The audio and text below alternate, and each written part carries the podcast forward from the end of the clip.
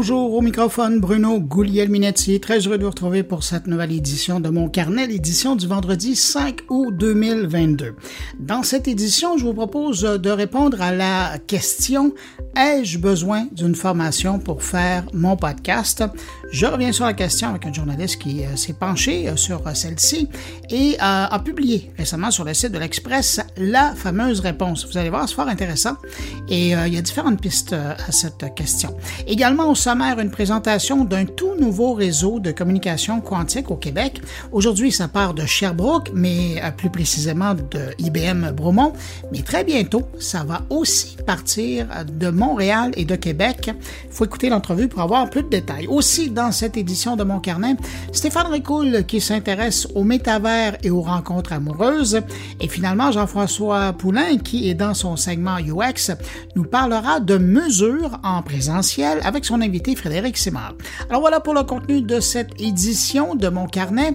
Maintenant, ben, vous me permettez de prendre un instant pour saluer cinq auditeurs de Mon Carnet. Salutations toutes particulières à Boris Sotia que j'ai croisé dans les couloirs de Radio-Canada, Aurélien Salé, Robert Libersan, Martin Guindon et Pierrette Ducharme. À vous cinq, un énorme merci pour être des assidus de mon carnet. Et puis merci à vous que je n'ai pas nommé, mais qui m'accueillez en ce moment entre vos deux oreilles. C'est vraiment sympathique de votre part. Ben, à tous, je vous souhaite une bonne écoute.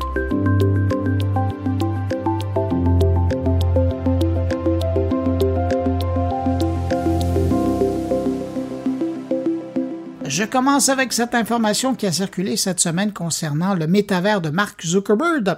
On a appris qu'une partie de son monde virtuel sera réservée aux internautes adultes. Donc, Meta va interdire une partie de son métavers au moins de 18 ans. L'idée étant de protéger les mineurs de contenu qui pourraient les offenser. Et euh, pour y arriver, ben, Meta va identifier des zones, des secteurs, des contenus avec une balise de 18 ans et plus. Sachant que les plus grands succès d'adoption des nouvelles technologies des nouvelles plateformes, des nouveaux supports ont toujours été liés à l'accès à du contenu pour adultes. Le geste n'est pas surprenant de part de Meta qui veut réussir son coup et met maintenant toutes les chances de son côté.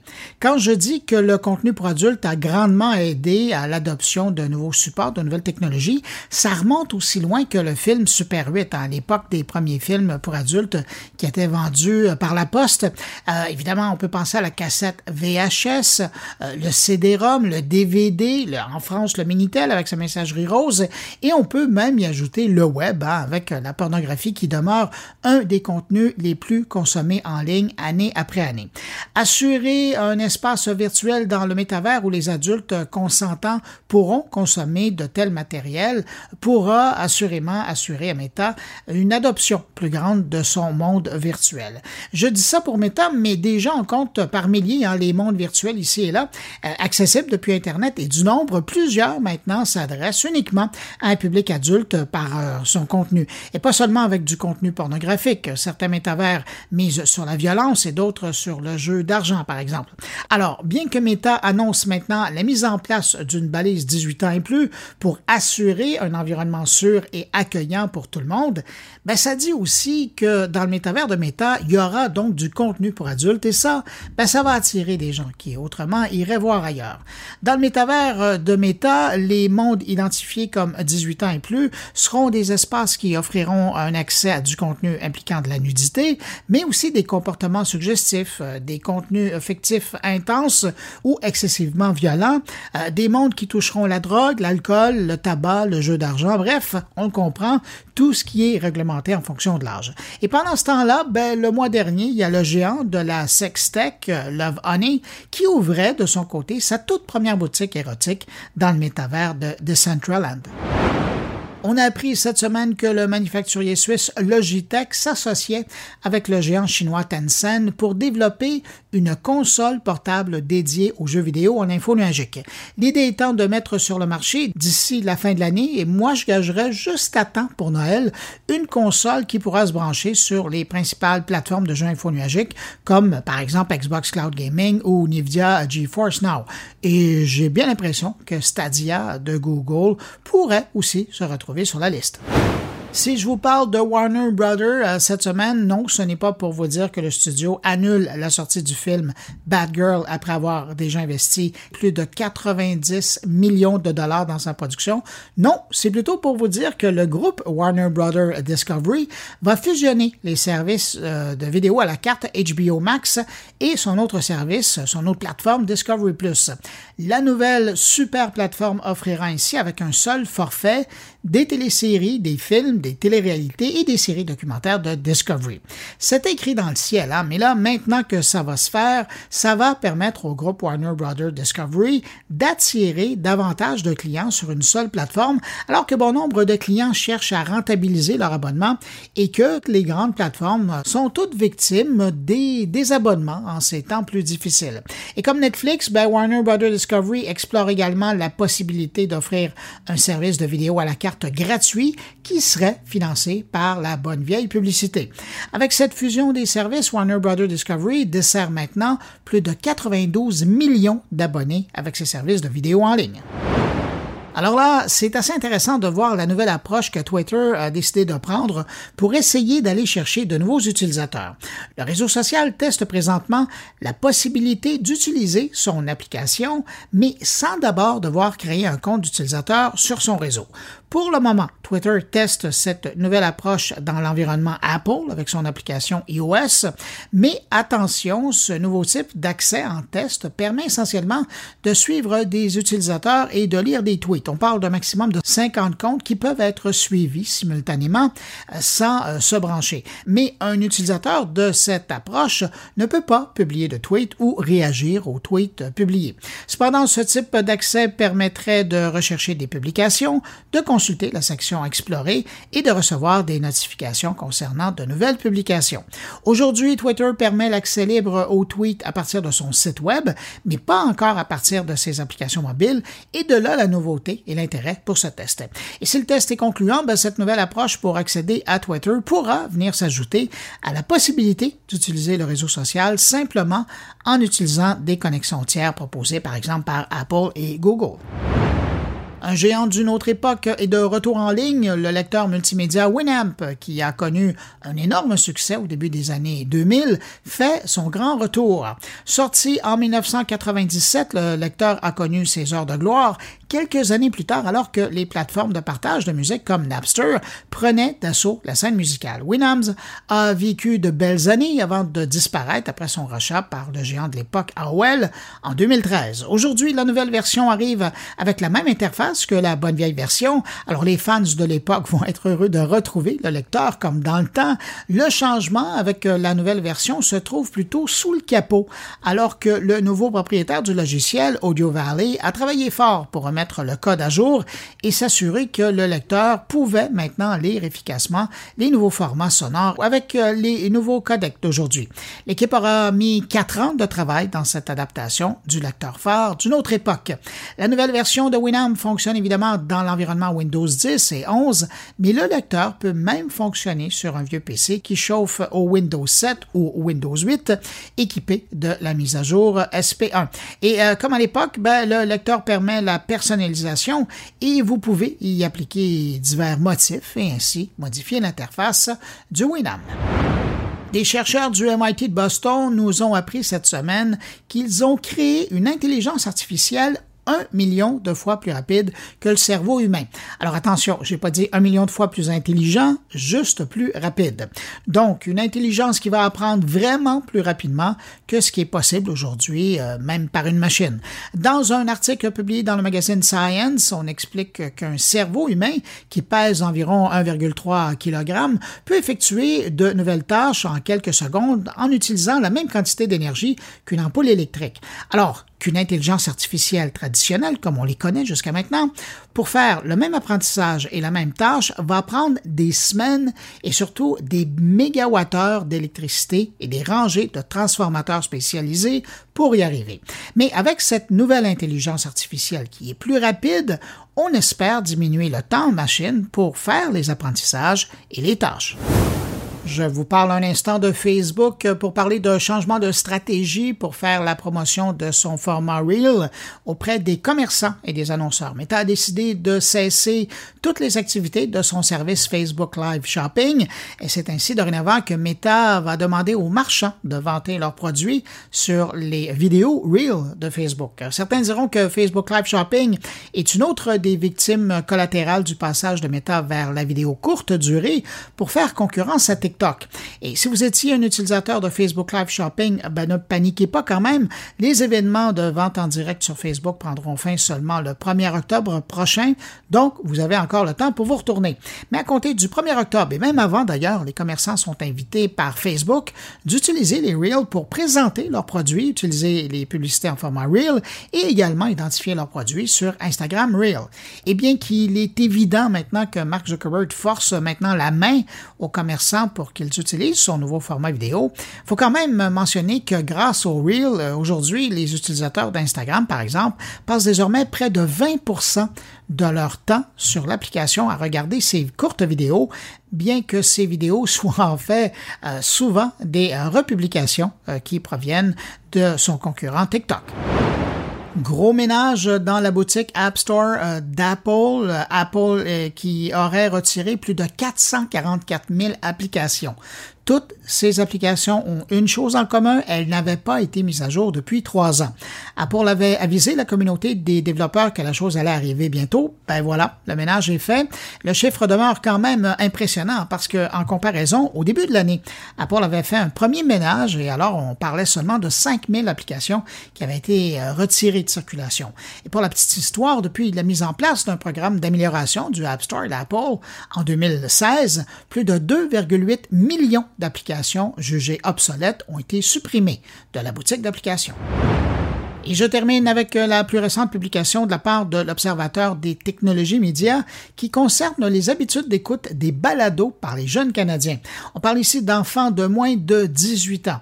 On apprend qu'un enfant canadien sur huit écoute des podcasts. Les enfants qui écoutent des balados écoutent aussi d'autres formats de contenu audio. Les auditeurs de balados sont dans une proportion de 50% plus portés à écouter la radio ou des services de musique en continu que ceux qui n'écoutent pas de podcasts.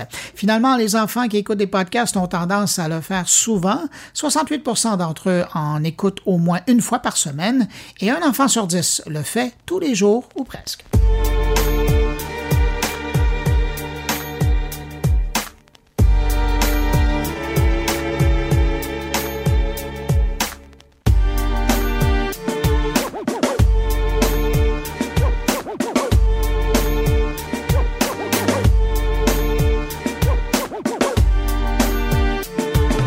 Est-ce que l'idée vous est déjà passée par la tête en écoutant mon carnet ou un autre podcast? Est-ce que vous vous êtes déjà dit, j'aimerais ça avoir mon propre podcast? Ben, si oui, je vous rassure, vous n'êtes pas tout seul. Hein. Il y a beaucoup de monde qui pense à avoir un podcast. Mais la question, c'est de savoir, est-ce que vous auriez besoin d'une formation pour y arriver? Certains d'entre vous euh, allez me répondre oui et d'autres non. Eh ben, c'est justement la question que s'est posée la journaliste Leslie Larcher et euh, l'Express a récemment publié son reportage sur son site web. Donc, pour répondre à cette question, oui ou non pour une formation avant de se lancer dans le podcast, je lui ai posé la question et voici notre entretien. Leslie Larcher, bonjour. Bonjour. D'où vous est venue l'idée de faire un reportage sur la formation dans le contexte du podcast? Euh, c'est venu parce que je suis tombée par hasard sur euh, une formation qui était organisée par euh, Apple Podcast euh, enfin, c'était pas vraiment une formation justement, c'était plutôt un échange organisé dans les euh, dans les Apple Store. Euh, et c'était la première fois en fait qu'ils organisaient une euh, une formation euh, du coup pour le podcast, alors qu'auparavant c'était pour d'autres d'autres médias.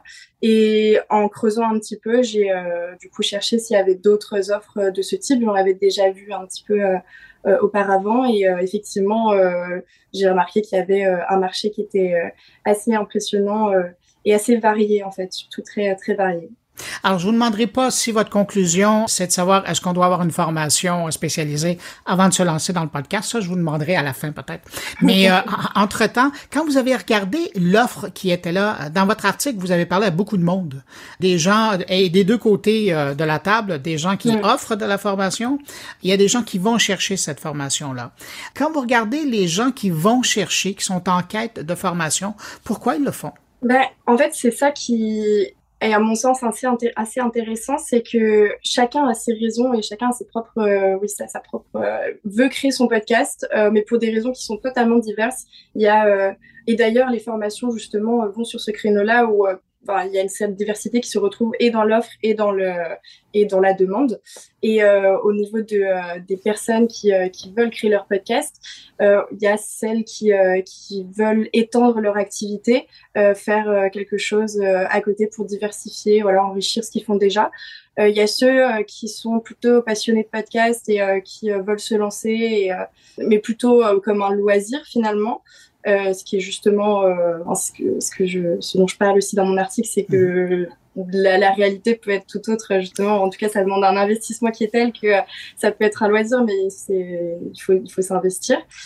En fait, c'est très très multiple. Euh, et, et c'est justement pour ça que toutes les formations ne se valent pas selon le projet qu'on veut qu'on veut faire. Et tout dépend de de voilà combien de temps ça va prendre sur euh, enfin, si c'est sur euh, la long, le, le, long terme si c'est euh, pour une activité professionnelle justement ou ou juste ou, également voilà des, des journalistes j'avais oublié ce profil des mmh. journalistes qui qui ben, du coup veulent se mettre à ce format là aussi D'ailleurs, vous nous partagez que c'est votre cas, vous pensez euh, avoir votre podcast. Faudra attendre, puis on verra si un jour vous l'avez. Euh, mais justement, dans votre article, on se rend compte que euh, la formation, c'est donc un marché qui est assez florissant là en France.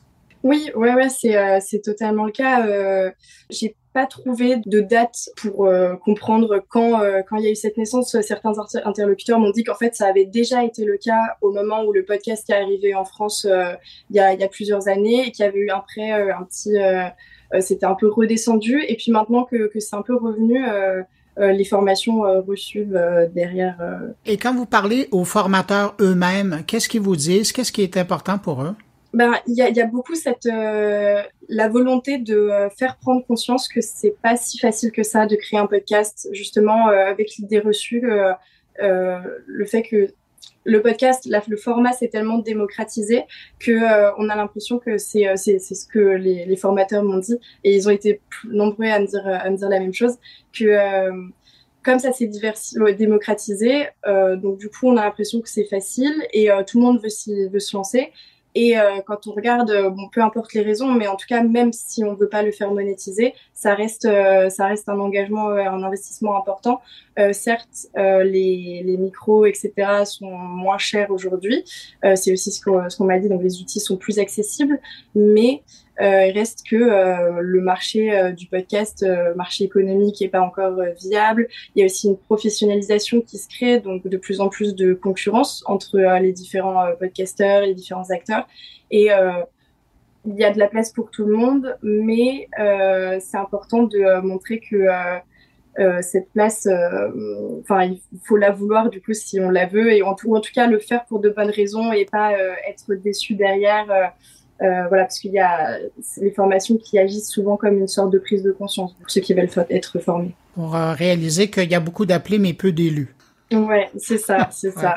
Pour quelqu'un qui, comme vous, tiens, on va la jouer plus personnelle, euh, vous, parce que vous faites la confidence dans l'article, que vous songiez à avoir un podcast. Quand vous avez rencontré tous ces gens-là qui offrent la formation et euh, ceux qui en font et qui vous font un genre de reality check pour reprendre Shakespeare, est-ce que ça vous a motivé ou ça vous a plutôt euh, refroidi?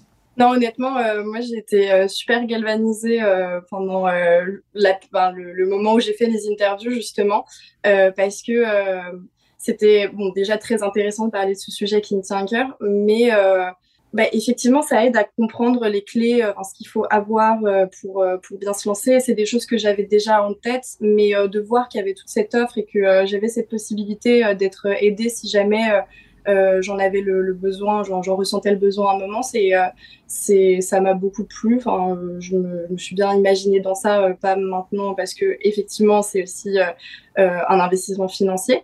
Même si j'en parle dans l'article, il y, en a qui, certains organismes ou associations se sont plutôt penchés sur un public justement qui n'a pas euh, forcément les moyens de se payer un accompagnement de deux mois. Mais voilà, en tout cas, l'accompagnement va avec euh, le prix qu'on y met va quand même avec l'investissement qu'on a derrière. C'est vrai que euh, ce qui que j'ai trouvé moi, enfin ce qui me plaît moi dans, dans ça, c'est bon sur les compétences techniques euh, plutôt de de montage ça va, mais voilà des, des compétences que j'ai pas forcément sur par exemple la, prise de son.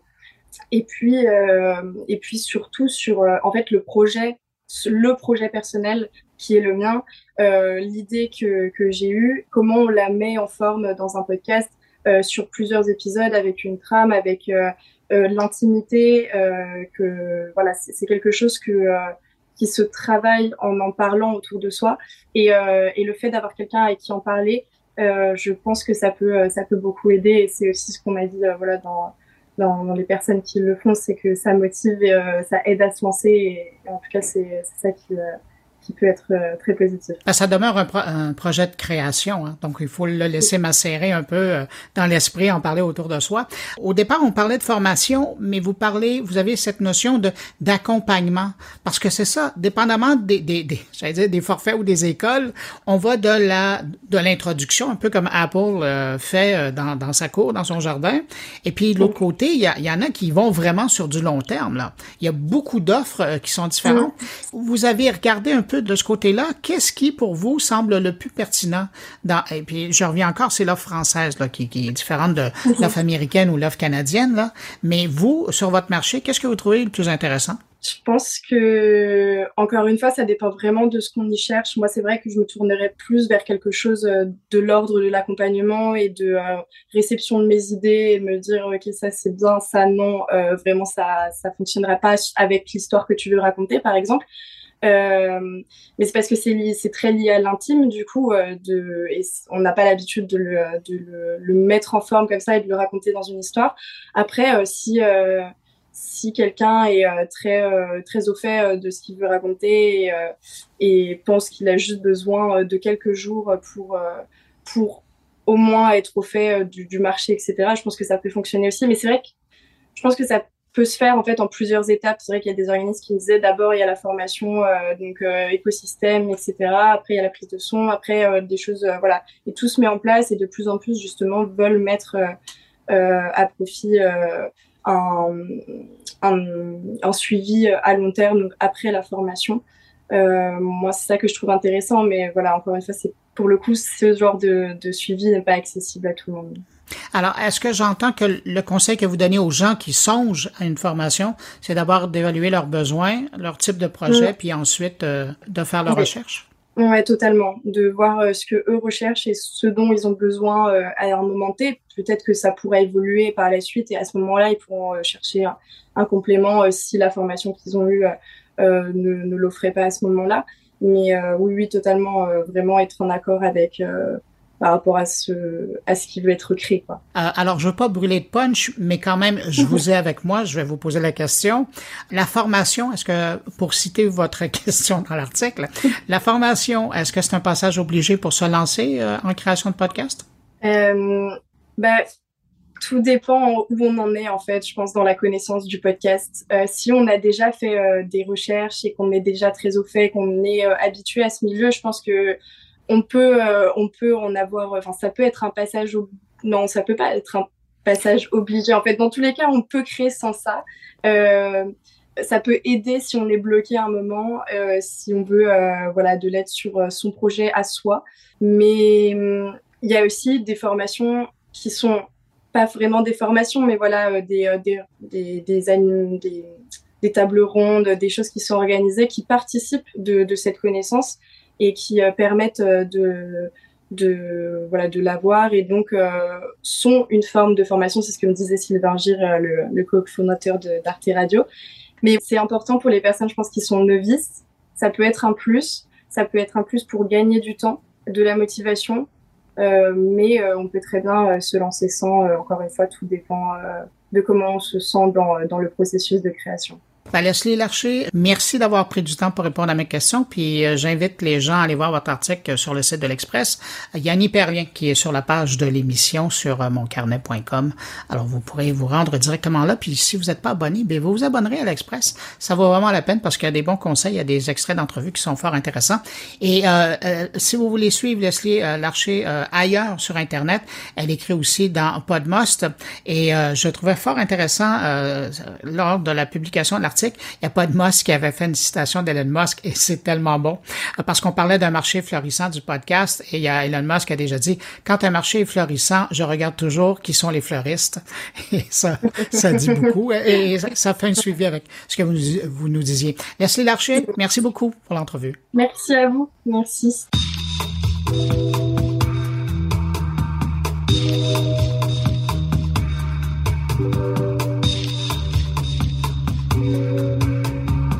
Quelques mois, on annonçait l'arrivée d'un premier ordinateur quantique au Québec chez IBM Bromont et des gens commencent à voir des écosystèmes se former autour de l'outil pour développer le savoir-faire québécois en la matière. Et une de ces initiatives que je trouve intéressante, c'est ce nouveau réseau de télécommunications quantiques qui va se mettre en place à la grandeur du Québec pour le plus grand bonheur des entrepreneurs et des chercheurs qui veulent profiter de l'informatique quantique pour développer le savoir-faire d'ici. Alors, pour nous parler de ce nouveau réseau, j'accueille François Borelli, le PDG de Numana, qui est derrière cette nouvelle initiative. Bonjour François Borelli. Bonjour Bruno. François Borelli, euh, au mois de juin dernier, si je ne me trompe pas, euh, vous avez fait l'annonce de la création d'un réseau de télécommunications quantiques. Euh, dans la région de Sherbrooke. Qu'est-ce que ça va faire, ça, un réseau de télécommunications quantiques? Ben, en fait, je vais expliquer un peu la genèse de tout ça. C'est que l'idée là-dedans, c'est la, raison pour laquelle il y a ce réseau-là, puis on peut expliquer ce que ça va faire après. On a appelé ça un réseau ouvert d'expérimentation. Quand on dit ouvert, c'est que c'est pas un réseau académique, c'est pas un réseau strictement industriel, c'est un réseau ouvert, comme le nom veut le dire. Et euh, l'objectif de cette boucle quantique, c'est de la fibre optique, en fait, tout simplement, avec certains équipements. C'est de permettre, on le sait que le quantique est comme le nouveau buzzword, là, en ce moment, comme l'intelligence artificielle était il y a quelques années. Euh, ce qu'on a l'intention de faire, c'est de permettre à des entreprises, soit qui développent du, euh, du matériel, c'est-à-dire du hardware, ou euh, même au niveau applicatif du logiciel, de pouvoir utiliser un, réseau qui n'est pas un réseau commercial, donc un réseau qui, s'il tombe, ben, il tombe. C'est pas plus grave que ça. Et en fait, avec toutes les, avec certaines pièces d'équipement qui peuvent effectivement faire de la, de la, communication de type quantique, des clés quantiques et tout ça, mais aussi juste de la fibre juste de la fibre disponible pour que des équipementiers potentiels québécois ou ailleurs viennent et testent tout ce réseau-là. Fait que c'est ça l'idée. L'idée, c'est de développer le savoir-faire par rapport au quantique? Oui, en fait, c'est de développer. Euh, nous, on avait proposé quelque chose, une stratégie pour le Québec, puis être très orienté développement de produits. Dans le fond, c'est de permettre effectivement au, tant au secteur privé qu'académique, mais c'est surtout notre, notre, euh, notre, notre, objectif final, c'est vraiment le développement économique, donc éventuellement, évidemment, du développement de produits ou même l'adoption de technologies quantiques. C'est vraiment ça, euh, de base quantique. Donc, on commence avec les réseaux de communication. On sait qu'il y a un ordinateur quantique déjà qui est à Sherbrooke et tout ça, mais nous, c'est vraiment le volet télécom sur lequel on, se penche en ce moment. Euh, ça fait deux fois que vous mentionnez Sherbrooke. Euh, c'est comme le nombril du projet. si Sherbrooke n'était pas là, il faudrait aller se brancher ailleurs aux États-Unis. En fait, non. Ben, en fait, oui, puis non. Euh, l'idée là-dedans, euh, c'est la première portion du réseau. Euh, le réseau est déjà préparé, le plan de projet pour avoir une boucle à Montréal, puis une boucle à Québec. Puis les chantiers, pour avoir cette boucle-là, on parle de quoi? pardon, les chantiers, ben, ouais. Parce que c'est ça. Pour le moment, là, il y a Sherbrooke qui existe. Il y a Sherbrooke. Également Montréal, Montréal et Montréal, Exactement. Montréal, je, me croise les doigts, je me croise les doigts d'ici la fin de l'année, on devrait faire l'annonce aussi. Ça, ça va être avec TELUS. Puis à Québec, ben, ça va être avec un autre opérateur. Ce qui est la beauté de ce réseau-là, comme, comme tu peux le voir, c'est qu'on a Bell, TELUS et un autre opérateur qui travaille dans ce domaine-là. Nous, pour nous, c'est important aussi de monter l'expertise de ces opérateurs-là au niveau quantique, la main-d'œuvre, développement de produits, compétences. Ça fait tout ça en même temps. Puis je viens peut-être peut-être un peu comme une parenthèse, peut-être old school. Moi, je viens du monde des télécoms dans les années 90 euh, et on a perdu beaucoup depuis euh, la disparition de Nortel de cette expertise-là au niveau euh, hardware, donc matériel. On, on, a finalement, on, s'est réfugié en parenthèse dans l'applicatif, mais le matériel est très important. Fait qu'on souhaite pouvoir recréer cette industrie-là au Québec avec ces projets-là, développer des, des manufacturiers d'équipements et pas juste de l'application. Je n'ai rien contre l'application, c'est pas ça, mais c'est la chaîne qui est importante de développer. Hum. Puis à, travers tout ça, développer des brevets qui, euh, eux, euh, évidemment, ben, valent énormément parce que par la suite, puisqu'on est au début, en guillemets, du quantique, euh, par la suite, ben, les utilisations de ces brevets-là vont faire toute la différence. Tout à fait. C'est exactement ça. C'est toute cette chaîne-là de connaissances, puis de, il faut qu'on arrive à, développer des produits, puis à aider, parce qu'il y a quelques startups quand même au Québec dans le secteur, pouvoir les aider en leur fournissant une plateforme pour tester certaines choses. Donc, c'est un peu ça l'objectif de, ce réseau-là. Puis, je pense qu'on a quelque chose de relativement unique au Canada pour l'instant. Je ne peux pas dire que c'est unique parce qu'on n'a pas fait le recensement de tout ce qui existe, mais ce type de réseau-là ouvert avec des opérateurs, mais ouvert à l'académique, à l'industriel, et pas juste euh, euh, avec une durée déterminée dans le temps, parce qu'il y a d'autres réseaux qui ont été faits ailleurs sur la planète, ça a duré, mettons, euh, quelques mois ou un an, tout ça, puis ça s'est arrêté. Nous, c'est vraiment là pour perdurer. L'objectif, c'est de réunir ces trois villes-là éventuellement, avec une grande boucle. Donc, c'est ça l'objectif à, ben, moyen terme, selon la capacité de la techno à le faire. Mais est-ce que ça devrait rester toujours un carré de sable? Ou est-ce que, à un moment donné, parce que vous le dites, hein, à la fin de l'année, il y a déjà Montréal qui va être dans la boucle, euh, Québec va être la prochaine ville. À un moment donné, ça commence à être euh, assez important comme réseau. Oui, ben en fait, on veut le garder, on veut le garder carré de sable. Pour répondre à la question, on aimerait le garder carré de sable on le sait très bien que de toute façon, les, opérateurs, ben, les, télécommunicateurs vont avoir, vont commencer à développer leur infrastructure. Euh, mais nous, on aimerait ça être capable de le garder comme carré de sable parce que pour nous, c'est la première, c'est comme une brique euh, à commencer à se positionner aussi avec les réseaux de prochaine génération, ce qui s'en vient. Donc, on commence à créer ce carré de sable-là, mais le carré de sable, la première brique, il y a peut-être d'autres briques qu'on voudrait ajouter éventuellement pour permettre encore, je reviens à la vision qu'on a du Québec et peut-être plus, de redevenir un leader au niveau des télécoms dans certains secteurs. Fait que ça nous permettrait de développer la prochaine étape selon ce que c'est, pour rajouter d'autres éléments autour de ces réseaux-là. Parce que ce réseau-là, présentement, on parle de boucles, de fibres, mais on a aussi l'intention de se connecter euh, euh, sur du euh, line of sight, c'est-à-dire free space, pour faire aussi ce volet-là. On voudrait se connecter aussi sur des infrastructures 5G. Parce que ce qu'il faut comprendre, c'est que ce réseau-là n'est pas un réseau adapté quantique. Ce qu'on essaie, c'est de dire, voici les réseaux qui existent aujourd'hui, les équipements qui existent commerciaux, puis oui, le 5G est là, voyons voir comment ça peut aller. Fait qu'on voudrait commencer à bâtir. on a aussi l'intention de se connecter sur l'initiative euh, canadienne qui s'appelle KeySat, le satellitaire. Donc, toute la chaîne au complet. Ça fait un beau réseau pour, faire des tests, ça. Oui, exactement. Fait que c'est ça notre objectif. Euh, donc, c'est les premières. Bon, il faut, réussir, il faut commencer par le commencement, comme on dit. Donc, euh, Sherbrooke, c'est la, la première boucle. Puis euh, même nous, il faut qu'on s'adapte à cette nouvelle réalité-là parce que chez Numana, l'anciennement Techno-Montréal, c'est la première fois qu'on prend ces types de projets-là, qui est le nouveau modèle d'affaires, dans le fond, de Numana. Bon, là, on sait, ça a été annoncé, on sait que ça existe, mais là, j'imagine que vous êtes encore dans le recrutement, puis je, semblais l'entendre dans, vos réponses, vous êtes en recrutement de partenaires qui vont pouvoir euh, profiter de ce carré de sable-là. Bon, on a déjà des appels. Hein. Malgré le peu de publicité qu'on en a fait, là, il y a déjà euh, des, des, des, gens de l'étranger qui nous ont contactés. Parce que ça a passé quand même à certains endroits. Investissement Québec est un collaborateur. Parce en passant, ça devient aussi un véhicule d'attraction pour les entreprises. Et donc, oui, il y a de l'intérêt qui commence à être suscité. J'ai déjà un startup qui m'a appelé dès qu'on l'a annoncé.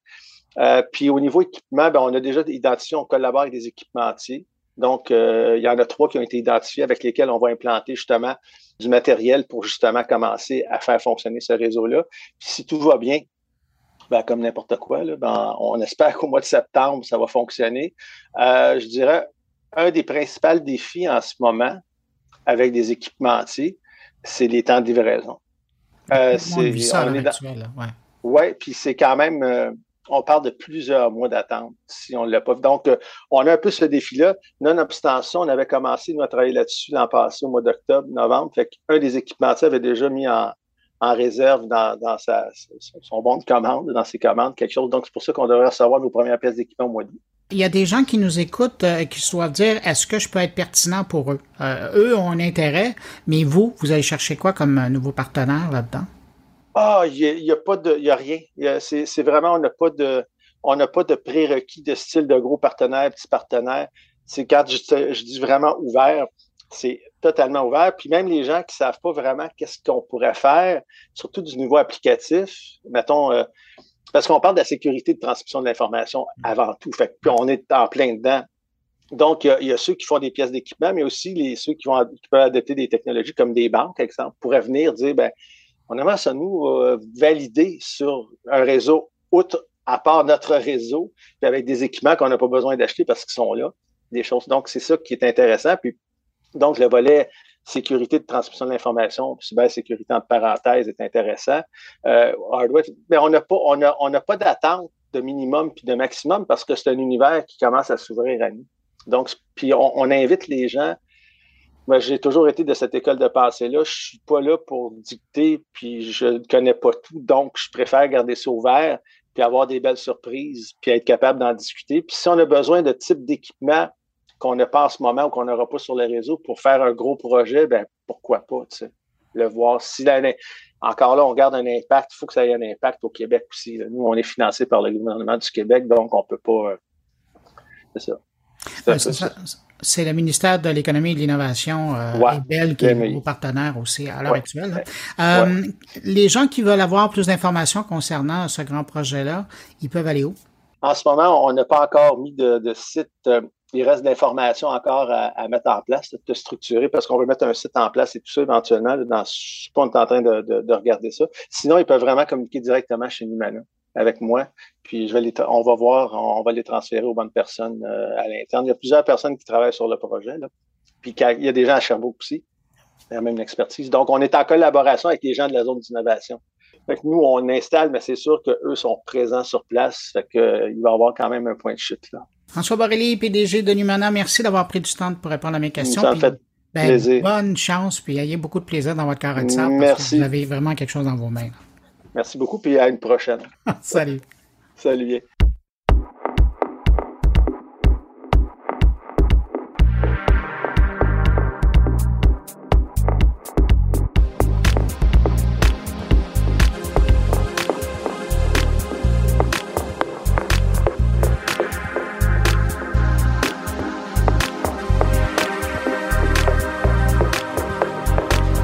Stéphane Ricoul se laisse influencer par les rencontres amoureuses et le métavers, ça donne quelque chose qui ressemble au billet que vous allez entendre à l'instant.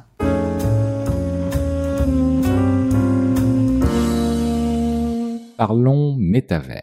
À la fois beaucoup de choses s'y passent et rien ne s'y passe.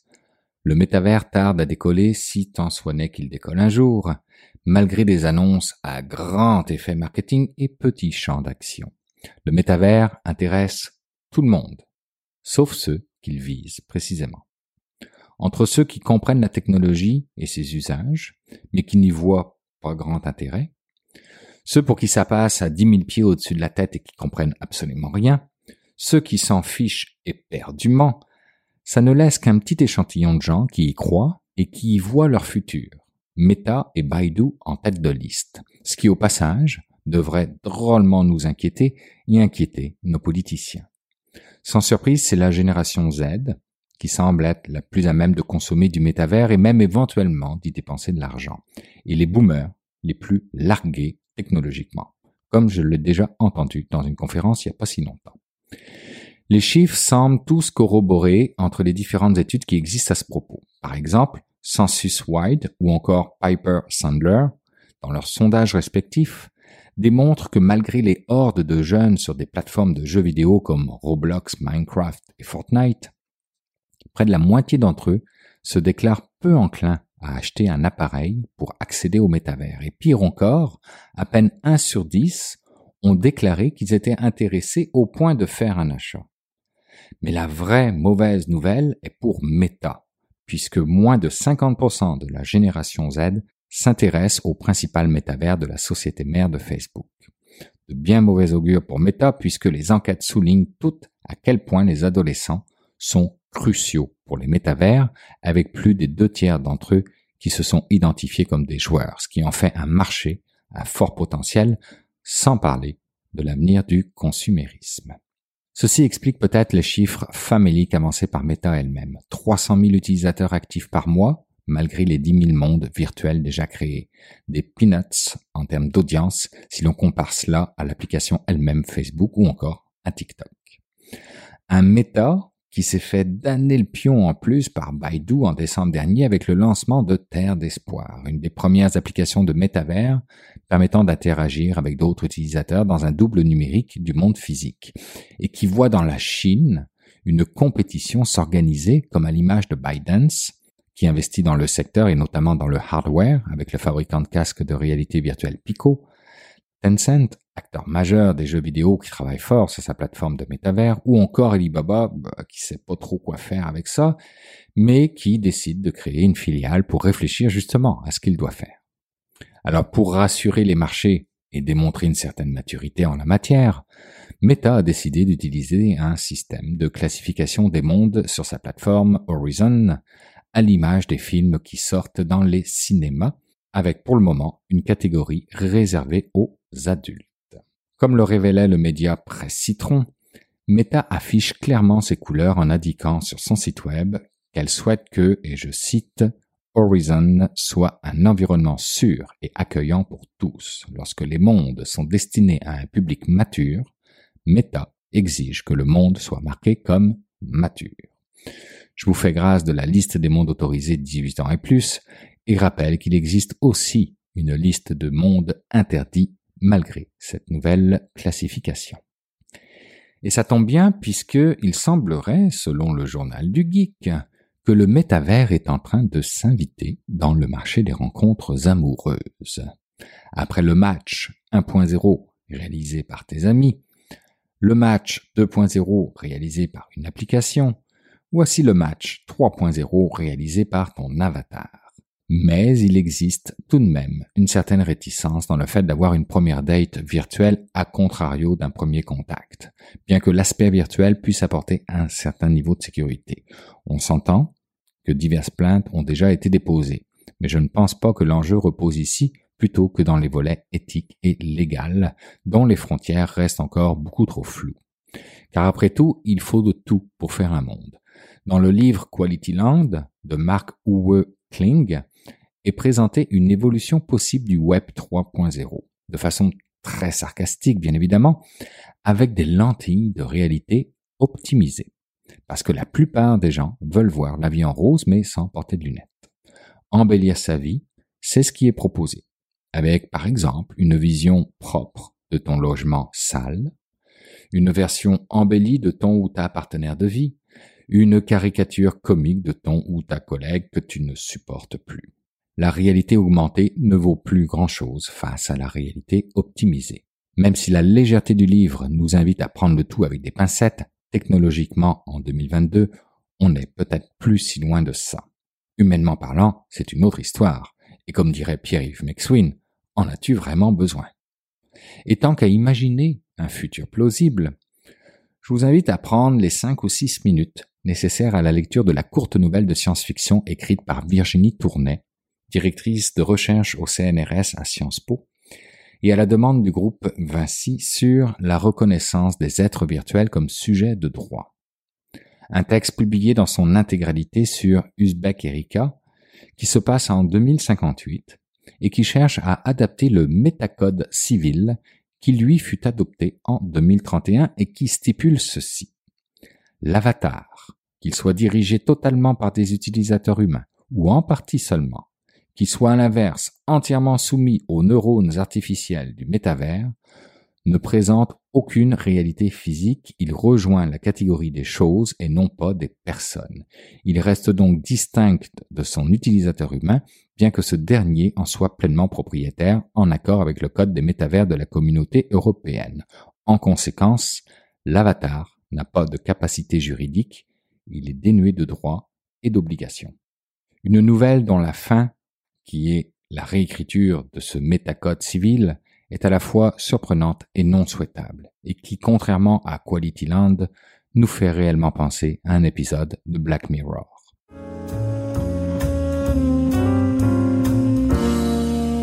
C'est maintenant le temps d'aller rejoindre mon ami Jean-François Poulain pour parler UX. Salut Jean-François. Bonjour Bruno. Jean-François, avant de parler de ton invité de cette semaine, je veux juste faire un clin d'œil à une habitude que tu as pris maintenant d'aller jaser avec euh, des collègues du UX dans des parcs. Et la dernière édition qui est disponible est particulièrement intéressante. Oui, j'ai vraiment aimé faire ça. C'était, on avait quatre dames dans, dans, euh, dans sur le, podcast. C'est un podcast à quatre. Euh, des fois, c'est moi qui est l'animateur, mais dans cette occasion-là, j'avais laissé la place à une autre dame parce que bon, le thème c'était justement euh, le, le, le, UX au féminin, le leadership UX au féminin même. Donc, je voulais savoir un peu comment on monte dans cette industrie-là. Puis par rapport à d'autres sphères du, euh, du monde informatique, le UX c'est quand même bien. Euh, on il y a quand même beaucoup de femmes, en fait, dans mon expérience à moi, dans mon entreprise, c'est 90% 99% de femmes. il y a que moi. Même dans les gens que tu nous fais rencontrer semaine après semaine, il y a beaucoup de femmes. C'est très bien, oui. Il y, a il y a un bon ratio, il y a une bonne balance dans, dans, dans les genres. Donc, c'est intéressant. Et donc, cette, dans cette édition-là, ben, ça parlait justement de ça, du plafond de verre un peu aussi, puis de, on avait euh, euh, euh des différences d'âge, différences générationnelles aussi dans, dans, les, dans, le, dans le groupe. Donc, ça a donné une belle perspective, super intéressante. Et puis, ben, ceux qui veulent, veulent l'écouter, c'est sur uxpod.ca.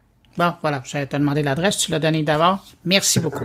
Euh, euh, maintenant, euh, puis j'invite les gens à l'écouter, c'est vraiment intéressant. Puis en plus, en bonus, on entend votre voisinage avec des oiseaux, des gens qui passent. C'est vraiment agréable à écouter. On a l'impression d'être là. Bravo. Merci. Alors, euh, Jean-François, je t'amène donc à ton invité de cette semaine, c'est Frédéric Simard. C'est pas la première fois qu'on l'entend. Euh, l'an dernier, je pense, euh, tu l'avais reçu pour parler de mesurabilité. Tu reviens sur le sujet, mais cette fois après la pandémie. Et ça, c'est intéressant. C'est intéressant parce que depuis, bon, évidemment, la pandémie a beaucoup coupé la mesurabilité de l'humain dans, l'espace physique. Hein. On, on pouvait plus voir, on pouvait plus se mesurer.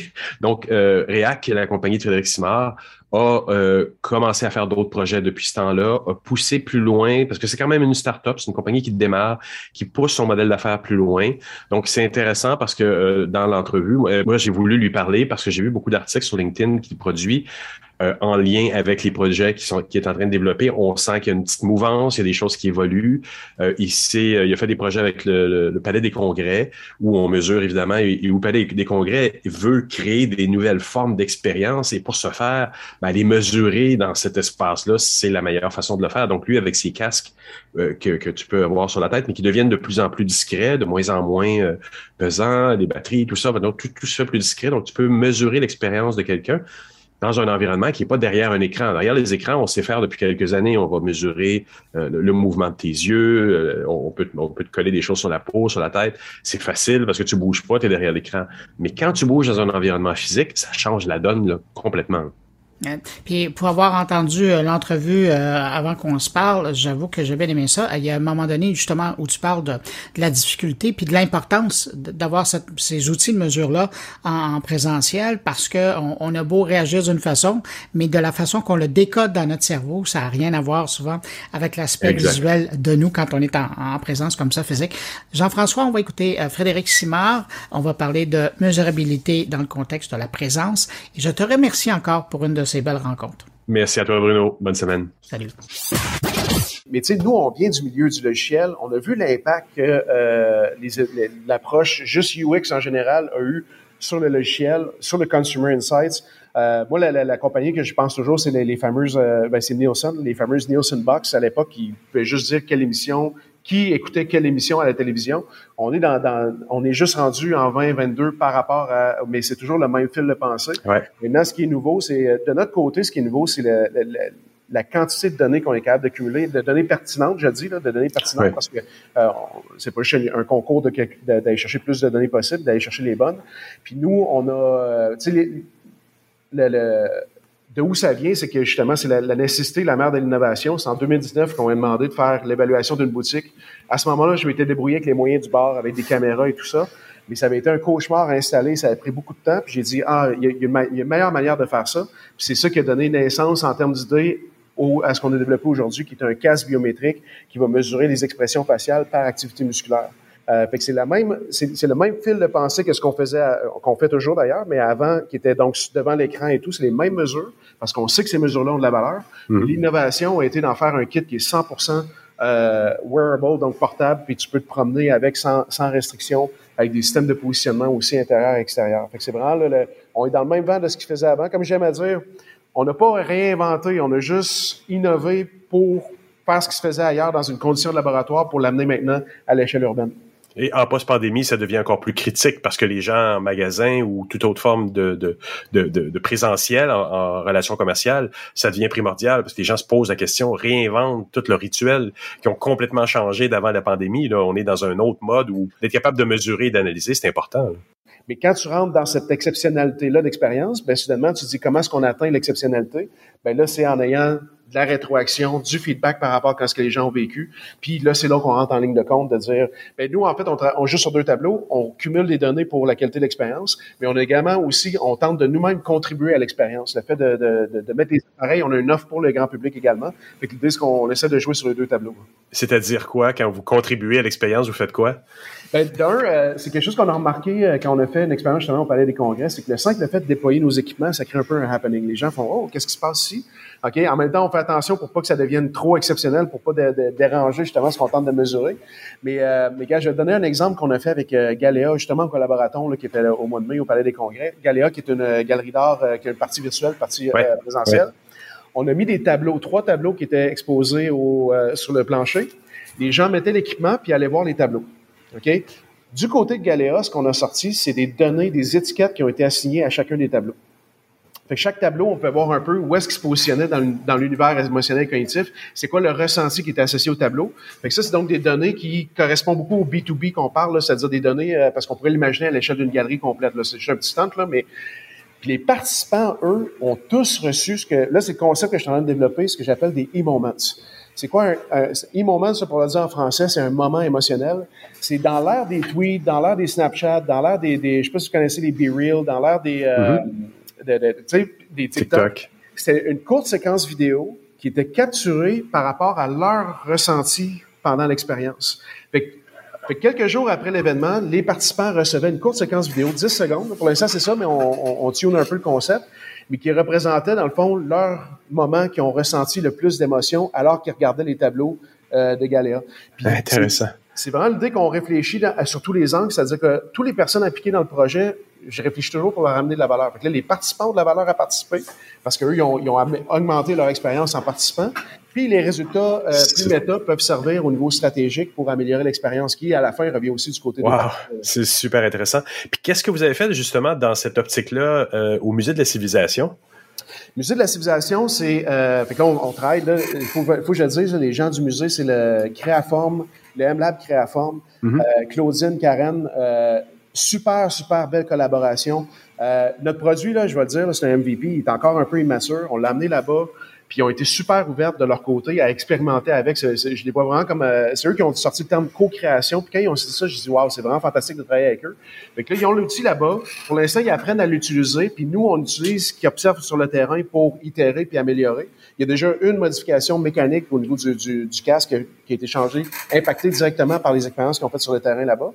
Puis là, après ça, ben là, on avance avec ça. Mais l'objectif, ben, pour tout le monde, c'est de déployer ça sur le terrain d'une manière qui permet justement d'améliorer la conception des, euh, des, expositions, puis aussi de réengager, parce que j'en reviens toujours là-dessus, c'est que imagine que tu fais une visite de musée, puis qu'après ça, je vois lesquels artistes ou lesquels tableaux que toi, t'as préféré, ben, je peux te réengager par rapport à ce contenu-là en disant, écoute, euh, j'ai vu que tu as aimé tel artiste, savais-tu que dans deux semaines, il va être à telle place, ou, euh, ou va voir son site web, ou tu sais, euh, euh ou voici sa page Wikipédia. Fait y a, tout, c'est toute une boucle. Puis ça n'enlève pas que les données sont cumulées. Ben, les musées, lui, l'utilisent pour voir, OK, ben, c'est quoi qui a payé dans notre truc, puis qu'est-ce ah qu'on fait le prochain coup pour amener encore plus de satisfaction? c'est, plusieurs manières qu'il y a de valoriser les données qu'on cumule. Il y a beaucoup, il y a un gros, moi, je le vois, là, quand on parle d'émotion, quand on parle de cognition, là, ça rejoint beaucoup de gens parce que c'est, ce qu'on a en dedans de nous, qui, qu'on ressent tous, mais qu'en même temps, qui est un peu difficile à dialoguer euh, autour. Ben, nous, en mettant des chiffres dessus, ça ouvre le dialogue et ça permet les gens d'en parler. Et, et, ça doit être super intéressant parce que à quelque part, ton processus mental, ton, ton côté très euh, analytique, quand tu te promènes dans un musée, tu toujours te ramener un petit peu par, en arrière, mais de, de, te faire analyser sur des émotions que tu vois passer, mais que tu retiens peut-être pas. Euh, le système le voit, le, le, retient. Fait que si tu reçois tes résultats un mois plus tard ou euh, euh je sais pas ou tout de suite après la visite, ça devient super intéressant de dire ah oui c'est vrai, cette peinture-là est vraiment venue chercher telle chose, mon enfance, telle émotion, ma mère. Tu sais ça peut être super intéressant. J'ai eu un témoignage genre d'une expérience avec Oasis Immersion, euh, justement, euh, un studio immersif à Montréal.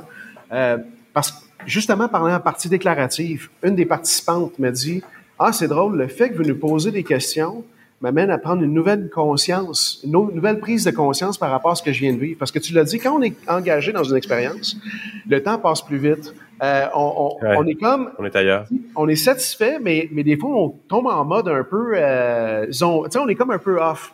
Euh, un peu zombie, mais tu sais, on n'est pas, comme... Euh, euh, si je t'en reviens puis je te dis, tu te rappelles-tu d'avoir fait ça, tu vas dire oui. Mais en même temps, c'est ça le bien qu'il y a les gens qui en ont raconté, c'est des fois, il y a des phases où tu, tu, tu apprécies l'expérience, mais c'est pas les moments qui vont être les plus marquants. Mais si je t'y ramène, puis tu vas dire ah oui c'est vrai j'avais vraiment aimé ce moment-là. Souvent les gens ils se rappellent surtout des derniers euh, des derniers trucs qu'ils ont vécu.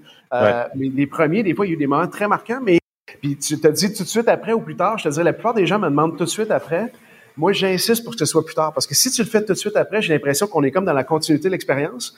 Si on le fait plus tard, soudainement, tu viens de créer une deuxième expérience oui, qui est, construite sur la première. Fait en tout cas, ça, c'est des, des, petits débats qu'on a euh, des fois avec les, les, gens qui acceptent de déployer le système. Mais, euh, mais sinon, euh, comme je dis, le, concept est au début, on le fait quelques fois. C'est quelque chose qu'on qui, est encore en train de tuner, mais, euh, mais, mais, on a une bonne traction là-dessus. Puis je pense que le concept tient la route aussi. Mais ça, on saura dans, dans le futur si on a réussi à faire euh, lever ça plus que qu'est-ce que c'est en, ce moment? Mais si on mesure pas ça en tant que entrepreneur, on manque un gros morceau euh, de, de, de, de, ce qui fait euh, la relation qu'on a avec le client, parce que le moment où il est devant l'écran, c'est une chose, mais le reste de l'expérience que l'utilisateur ou l'être humain a est vraiment super importante. Si on peut la mesurer toute dans un contexte, ça devient vraiment, vraiment super intéressant commercialement pour les, entrepreneurs. Là. Et puis, tu sais, il y a beaucoup de décisions euh, consommateurs là-dessus là, pour, pour, aller vraiment de ce côté-là. Juste récemment, j'ai pris une décision. Euh, j'avais loué une voiture. Je n'aimerais pas, là, évidemment, mais j'ai loué une voiture à une place. J'arrive là, c'est tout croche. Ça me prend trois heures avant, avant d'avoir la voiture. Ben, c'est quoi? Le prochain coup, la fois d'après, j'ai payé une place 50 pièces de plus. en sachant, parce que j'avais déjà une expérience avec eux, j'ai dit, eux autres, oui, ça coûte plus cher, mais c'est du quoi? Je vais aller là-bas. Puis quand je rentre là-bas, je sors avec la voiture une demi-heure, 15, 20 minutes après. Tu sais, la différence. Non, c'est énorme. La qualité de l'expérience, elle, se valorise parce que c'est ça qui fait ta fidélité. Puis une fois que si t'équipes quelqu'un avec un, euh, un, humain avec l'équipement que vous avez, vous mettez les capteurs et tout, puis lui faites passer un processus complet, vous allez le voir émotionnellement, même si la personne verbalement va dire non mais c'est bon, euh, c'est correct, mais à un moment donné tu vas voir là, il y a un pic de frustration quelque part. C'est peut-être cette partie-là que la compagnie ou le, le, le, commerce a amélioré son processus. Et puis, la direction de la technologie qu'on développe est toujours dans cette dans cette optique-là. Nous les, les deux angles qu'on choisit, c'est la flexibilité et la performance. C'est-à-dire ça n'a rien d'avoir quelque chose qui est très flexible si, tu ne pas de, bon, de bonnes mesures. Euh, fait que ça, c'est le côté performance, avoir des bonnes mesures. le côté flexibilité, à partir de là, c'est sans, sans sacrifier la performance, ou du moins, on n'est quand même pas un système qui performe autant que dans un laboratoire scientifique, euh, dans une salle dédiée à tout ça. Là. Il, mm. y a une réalité. Mais l'idée, c'est que dans notre, on, veut être les plus flexibles, c'est-à-dire que c'est pour ça que maintenant qu'on on, s'est éloigné de la webcam aussi, la webcam, euh, ben, la caméra elle-même aussi a un, un côté euh, d'acceptabilité sociale aussi qui est quand même oui. Mais euh, fait que nous, il n'y a aucune caméra. Ben, il y a une caméra qui est frontale, qui, me, qui filme ce que tu fais devant toi. Mm on a même un cache. D'ailleurs, ça a été développé euh, une autre amélioration avec le musée. Ils ont dit, ah, est-ce possible d'avoir quelque chose qui, qui, permet de cacher la caméra quand on veut pas l'utiliser? Fait qu'on a fait un petit truc à cache qui s'installe. Et tu es un passionné au point de, de, de, demander à des gens, tu vas dans le Vieux-Port, toi, puis tu vas leur demander vraiment de tester l'équipement aussi. Tu vas chercher des gens comme ça au hasard, puis tu testes dans, dans le Vieux-Port. Pourquoi?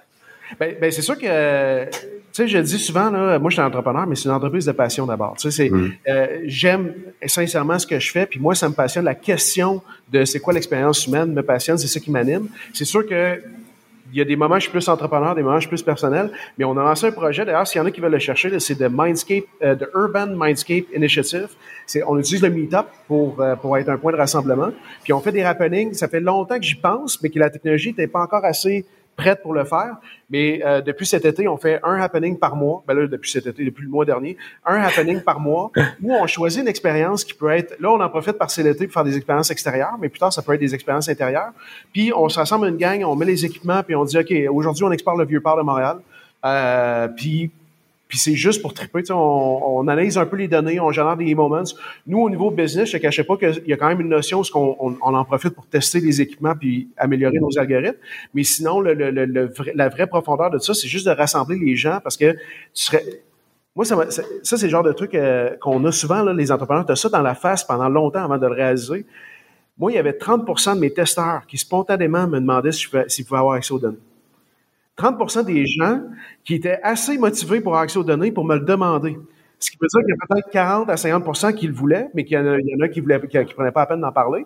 Puis, puis à un moment, j'ai dit, écoutons, pourquoi pas justement avoir une offre qui est... Puis là, ça, ça revient un peu sur ce que je parlais tantôt, de dire tout le monde gagne à participer.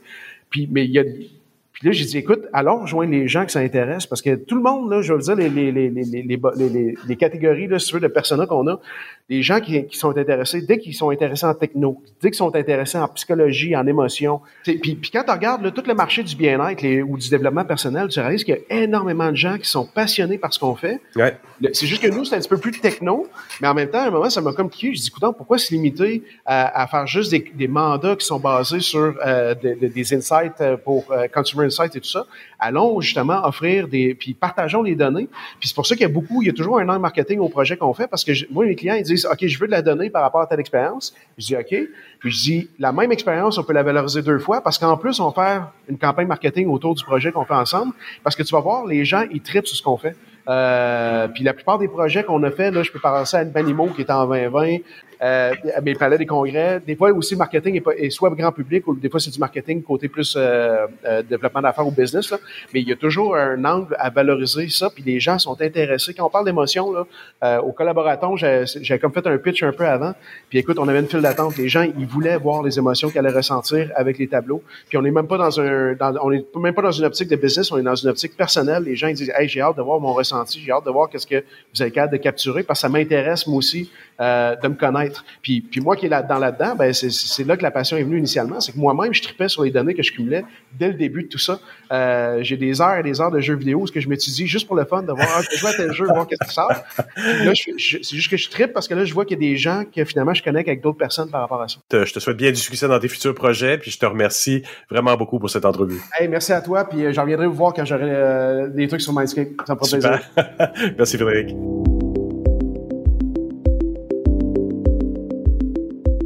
Voilà, c'est ainsi que se termine cette édition de Mon Carnet. Merci à nos invités, merci à Stéphane Ricoul, merci à Jean-François Poulain d'avoir été là cette semaine. Quant à vous qui m'écoutez entre vos deux oreilles, merci d'avoir été là jusqu'à la toute fin, c'est très apprécié. On se retrouve la semaine prochaine pour une nouvelle édition de Mon Carnet. Je vous dis au revoir. Si vous êtes en vacances, bonnes vacances. Si vous êtes au travail, courage. Et puis je vous dis, portez-vous bien.